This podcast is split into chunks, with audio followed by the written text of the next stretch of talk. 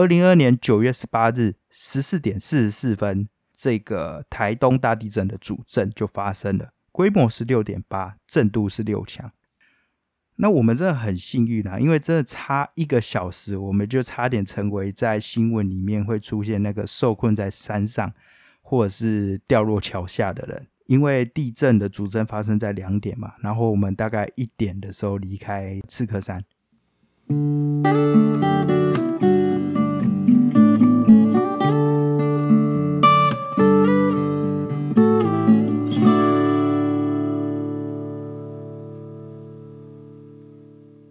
方故事、人物故事，还有那些你我身边的大小事，让我们一起听故事。欢迎收听叙事圈，我是阿燕。二零二二年九月十七、十八日，为了两座享誉盛名的金针山，我和一群好朋友到了玉里。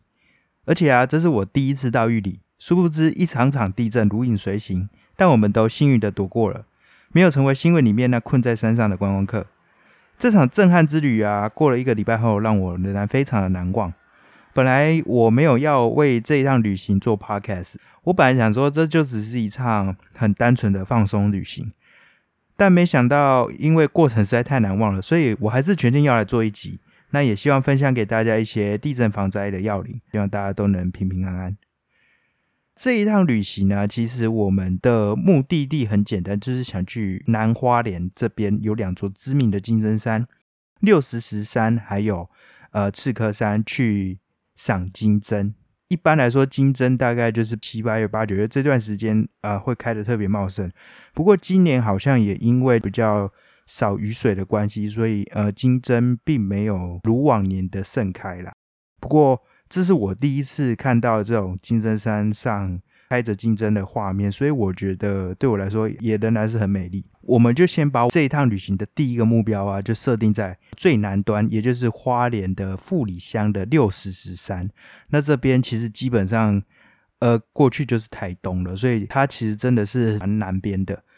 那在这里啊，其实它的路并不是很好走，好在我们的朋友驾驶技术非常的好，然后让我们绕上这座非常美丽的金针山。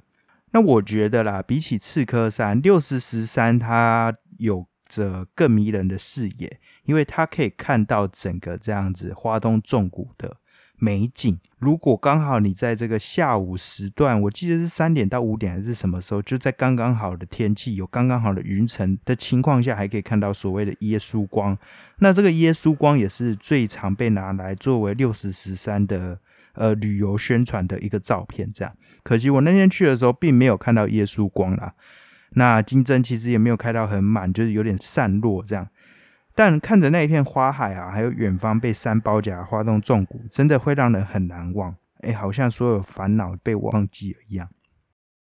那因为地震的关系，让六十石山变得非常知名，大家都在开始讨论说，到底这个六十石山到底是要念六十担山还是六十石山？我和朋友其实，在去那边的路上，我们都是念六十担山啊，因为六十担山就是比较念起来比较通顺。那因为如连六十石山就叠字嘛，念起来就不是很顺。那据当地人说啊，其实，在日治时期的时候，一般的水田每甲地的谷子收成大概就只有四五十担，但是在六十石山这一带啊，他们稻田每一甲就可以生产六十担的谷子，所以就变成了六十担山。那另外有个说法是，这片山区本来是有很茂密的樟树，但为了要炼制樟脑关系啊，所以在日治时期的时候，这边就被砍伐一空，然后。就发现说，哎，在空旷的山坡上有六十块巨大的石头，所以就被命名为六十石山。那所以到底是念六十石山还是六十担山？呃，经物理相公所确认，应该是念六十石山才对。所以之后大家如果真的有来这个地方的话，记得不要念错，是叫六十石山哦。我们在六十石山上大概也是待了两三个小时，总之是待到大概三四点。那基本上回到玉里市区大概就是四点多五点多了。我们就简单的吃了玉里面当做午晚餐。本来其实是要去排那个有名的玉里桥头臭豆腐，但因为实在人太多了，不知道为什么可以这么的有魅力。所以索性放弃，然后就找一间面店来吃。那因为那边以玉里面著名嘛，所以就有非常多的面店。有来过玉里的朋友就说，那就是干面。的确，它的外形基本上就是干面。不过，我觉得它的面条口感比较不一样啊，就是比起其他的面，又更加 Q 弹的感觉。所以，这或许就是玉里面的特色吧。简单吃过玉里面之后啊，我们大概在呃后来去 check in 嘛，check in 大概六点多吧，就前往了安通温泉饭店去泡汤。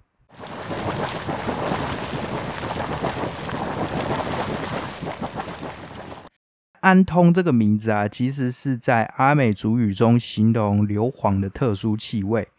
这座温泉是在一九零四年的时候，由当地那个采樟脑的工人发现的。那这边就到了一九三零年代，就变设置那种警察招待所，然后还设置了公共浴场，然后慢慢的变成温泉圣地。那如今你如果到安通温泉大饭店去泡汤的话，你还可以看到当时的日式建筑。呃，不过说真的，我其实在这之前并没有听过安通温泉。那或许是因为相对于瑞穗温泉或资本温泉，安通温泉名气可能比较小一点。不过在这边泡汤真的是蛮享受的，而且啊，就是可能因为这个安通温泉大饭店，它的设施算是蛮多元的，就是公共浴池有呃裸汤，有露天池，有什么 SPA 池，就非常那一天晚上其实就在那边这样子泡汤，真的很悠哉，很舒服。从六十十三到呃安通温泉的这样的一个享受旅程啊，就在我们离开温泉后不久，然后在半路上经过欧亚大陆板块跟菲律宾海板块交界处的时候，开始有些不同了。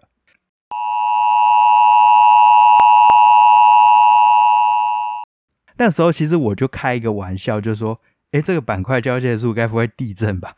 结果没想到，就真的地震了。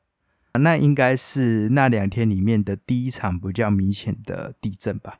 那个时候是九月十七号九点四十一分，当时发生了规模六点四的地震，震度有六强。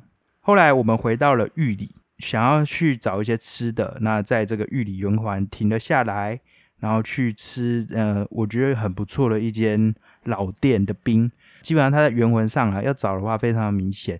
那这间老店，它的冰除了是所谓真材实料之外啊，吃起来真的是甜而不腻，而且它的水果冰，我朋友点水果冰是整个满满的水果，就好像不用钱一样，各式各样的水果全部加上去，绝对是物超所值这样。那另外我们还去一旁中山路二段那边买了一个，也是集什么卤味、炸物、串烧为一身的一个。呃，店家那他们里面只有两个人，但非常的多元的选择，然后让你可以宵夜绝对不会烦恼的。没想到啊，就在我们 miss 的时候，当天晚上十点三十五分又发生了一次地震，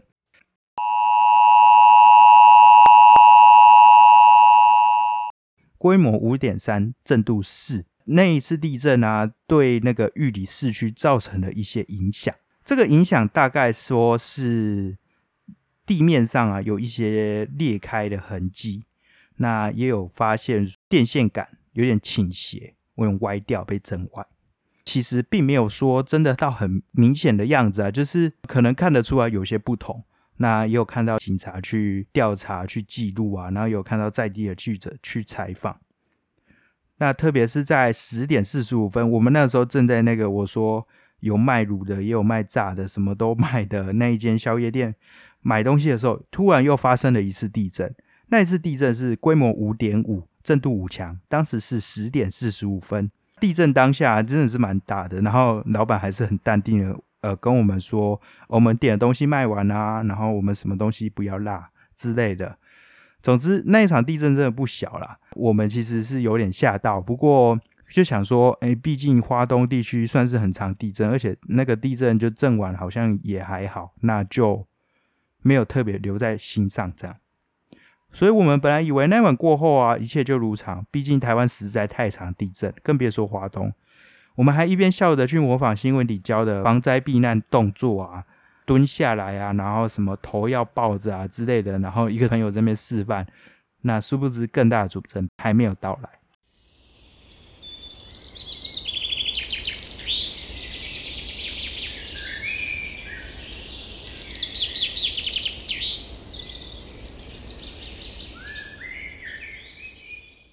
第二天早上那一天，本来气象预报其实说会下雨，但是没想到天气非常的好。那我们就这样子前往我们的第二座金针山刺科山前进。虽然前晚有大地震，但完全没有影响到我们的心情，而且也没有出现什么损伤。我回家查资料才发现啊，刺科山并不是单纯一个就是开满金针花的山而已。这座山其实还有蛮有故事的。它在日治时期的时候，因为山上去种了很多所谓的刺科树，所以才叫做刺科山。那这个刺科树啊，就是被当时日本人砍伐作为呃枪托的那个材料。那这边开始大量种金针，其实是在一九五九年，因为八七水灾从嘉义过来的移民开发之后，才开始有重金针。诶，其实蛮意外的，竟然发现说南花莲那么偏远地方的山上，竟然有从嘉义来的移民。这让我想到，其实好像我有看到一些资料，就是像是在花东地区某些地方有一些云嘉地区的移民，因为当时天灾的关系，然后从那边移过来。这样的呃历史背景可以去特别再另外讲一个故事，我觉得蛮有趣的。那他们本来作为经济作物在栽种啦，后来因为这个花开的时候实在太美丽，慢慢的就吸引很多游客，所以当地啊就变成一个著名的金针花打卡拍照景点。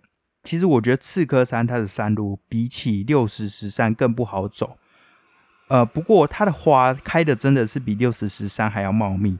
甚至在我们那个开车技术很好的朋友带领下，我们甚至到了一个恍如疑似隔离的一个地方，叫做小台湾。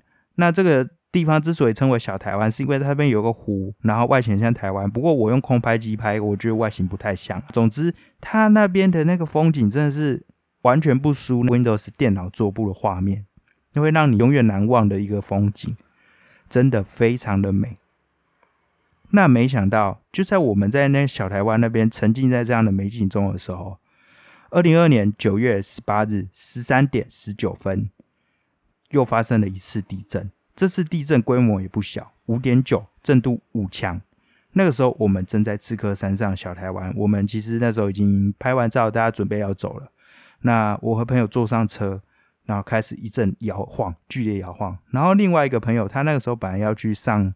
呃，那边的流动厕所，结果一进去就开始在震动，在晃动，然后他吓得逃了出来。所以啊，因为这样的地震，我们决定快点下山，避免危险。后来在北上的路途上，好像在两点三十二分，下午两点三十二分的时候，又发生一次地震。总之，就是后来的路程啊，我们的手机其实是三不时，好像就一直响出那个地震警报的。我们最终。决定是，我们就直接北上回去了。毕竟我晚上要搭车回家。本来是想说要不要南下去池上的，后来这个提议后来好像就取消了，所以我们就北上去瑞穗。那去瑞穗就是去那边喝牛奶呀，吃个午餐这样。然后我们就到瑞穗牧场。那没想到我们在瑞穗牧场这个看似这么平和的地方，竟然就遇上了这一次的主震。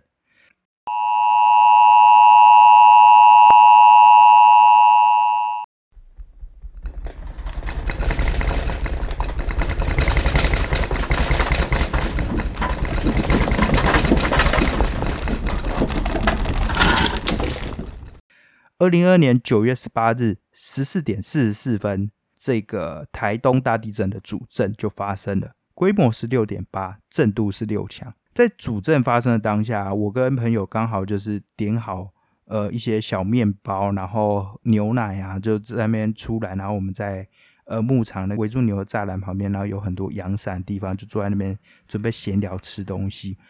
没想到就突然一阵天摇地动，然后我朋友说好像有听到地鸣这样。那我自己是好像没听到啊。总之，那个摇晃是非常的剧烈的。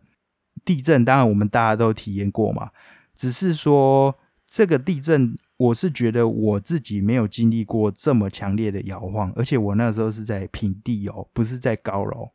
对这个强烈摇晃，可能就是你随便一个北部地区的人，然后遇到一个地震二三级，然后在十层楼高楼的两倍吧，我不确定，反正就真的是很晃。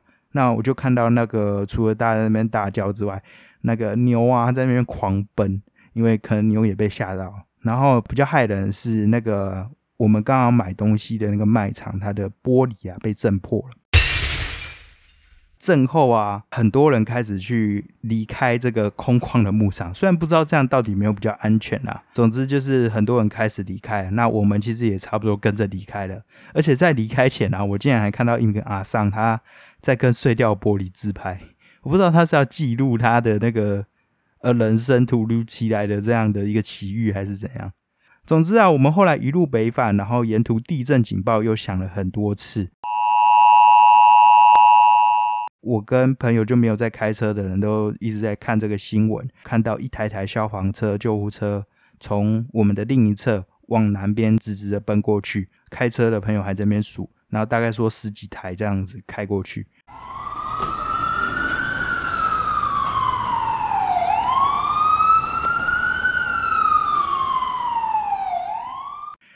那后来就看到新闻啊，就是玉里镇内中山路二段有一栋房屋倒塌，那个地方其实我们之前刚到玉里的时候是有经过的。那离我们买宵夜的地方好像也蛮近的。那另外连接刺客山高寮大桥断裂，那六十十三连外道路中断，刺客山还有六十十三产业道路中断，台东到花莲铁路有多段受损。那另外还有其他的灾情，就是并没有说真的是到。超级严重的说，呃，真的有非常多的死伤，但是就是相对来说，可能是近年来这是一个蛮大的地震，对，然后也造成了呃一些重要设施的损毁。那当然还是有一些死伤的出现，那其实令人觉得震撼啊。然后也希望当时我们曾经遇到了这些在狱里的人都能够平安这样。那我们真的很幸运啊，因为真的差一个小时，我们就差点成为在新闻里面会出现那个受困在山上或者是掉落桥下的人。因为地震的主震发生在两点嘛，然后我们大概一点的时候离开刺客山。那我想这趟旅程我会永远很很难忘，也让每一次啊在遇到地震前总先急着发地震文的我们，会更把重心去摆放到保护自己安全。对，毕竟安全第一嘛。地震或许都来得很突然啊，但我们其实都有方法去保护自己。那大家最近最常看到的方法，其实就是趴下、掩护、稳住嘛。这三个口诀虽然那种口号式的感觉，但是其实是蛮重要的。趴下的话，就是你可以躲在桌子底下或者是墙角，如果你在室内的话，然后。躲在桌子底下的时候，你可以去握住桌角。如果桌子因为地震而移动，你也可以跟着桌子去移动。总之要有一个防护的屏障，不要让自己受伤。然后如果是躲在墙角的话，呃，要小心一些家具可能在身边可能会倒下，所以就尽量避开那样的地方。那如果你是在户外啊，就尽量往空旷处跑，也是要避开树木、招牌等等这种可能会砸到你的呃东西。那你也可以拿起随身物品，要保护自己的头颈部。这个保护头颈部其实是最重要的事情，毕竟你头被砸到就再见了。那我觉得最多人遇到的情况，可能就是睡觉睡到一半突然地震。那我想很多人跟我一样，都是躺着让它继续震。但比较安全一点的做法，就是你也没那个时间逃离你的床，然后冲出去啊，所以你就转身，然后脸朝下趴着。缩起你的双脚，然后用枕头保护你的头部跟颈部。刚才有说过，头部跟颈部其实是最重要的，所以你就要保护好。那用你的枕头去保护住，然后到摇晃停止。那以上虽然说就是我这样讲，说起来很简单，但实际地震发生的时候，真的会照做或是马上反应的人，可能真的没有很多。不过还是希望大家可以在抢着就是地震发生，然后急着要发地震文之前啊，可以先做好自己的防护。等到地震过后啊，再透过你的地震文来报一声平安。这样，其实大概简单分享一下很流水账式的这样的一个呃玉里震撼之旅。呃，说真的，我是还好啦，就是没有说像我另一个朋友他表现出来，好像就是因为他也是跟我一样是北部人，然后表现出来好像是超级害怕的感觉。好了，从他的讲话的言辞中，好像觉得说，哎，他真的吓到这样。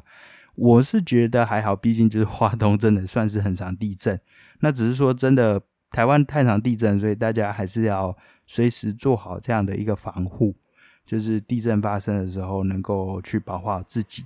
那希望大家都能够平安。那我们今天的分享大概就到这边。那听完今天的分享，你还喜欢吗？如果喜欢的话，欢迎给我一个五颗星的评价，并留下你的心得。如果有任何想法或建议，都可以到 FB 或 IG 私讯告诉我。如果真的觉得这节目很棒的话，也可以到下方资讯栏，在 Mr. Bus 等平台给我一点小小的支持。每月定期赞助还能获得超值回馈礼哦。那么今天分享就说到这边，我们下次见。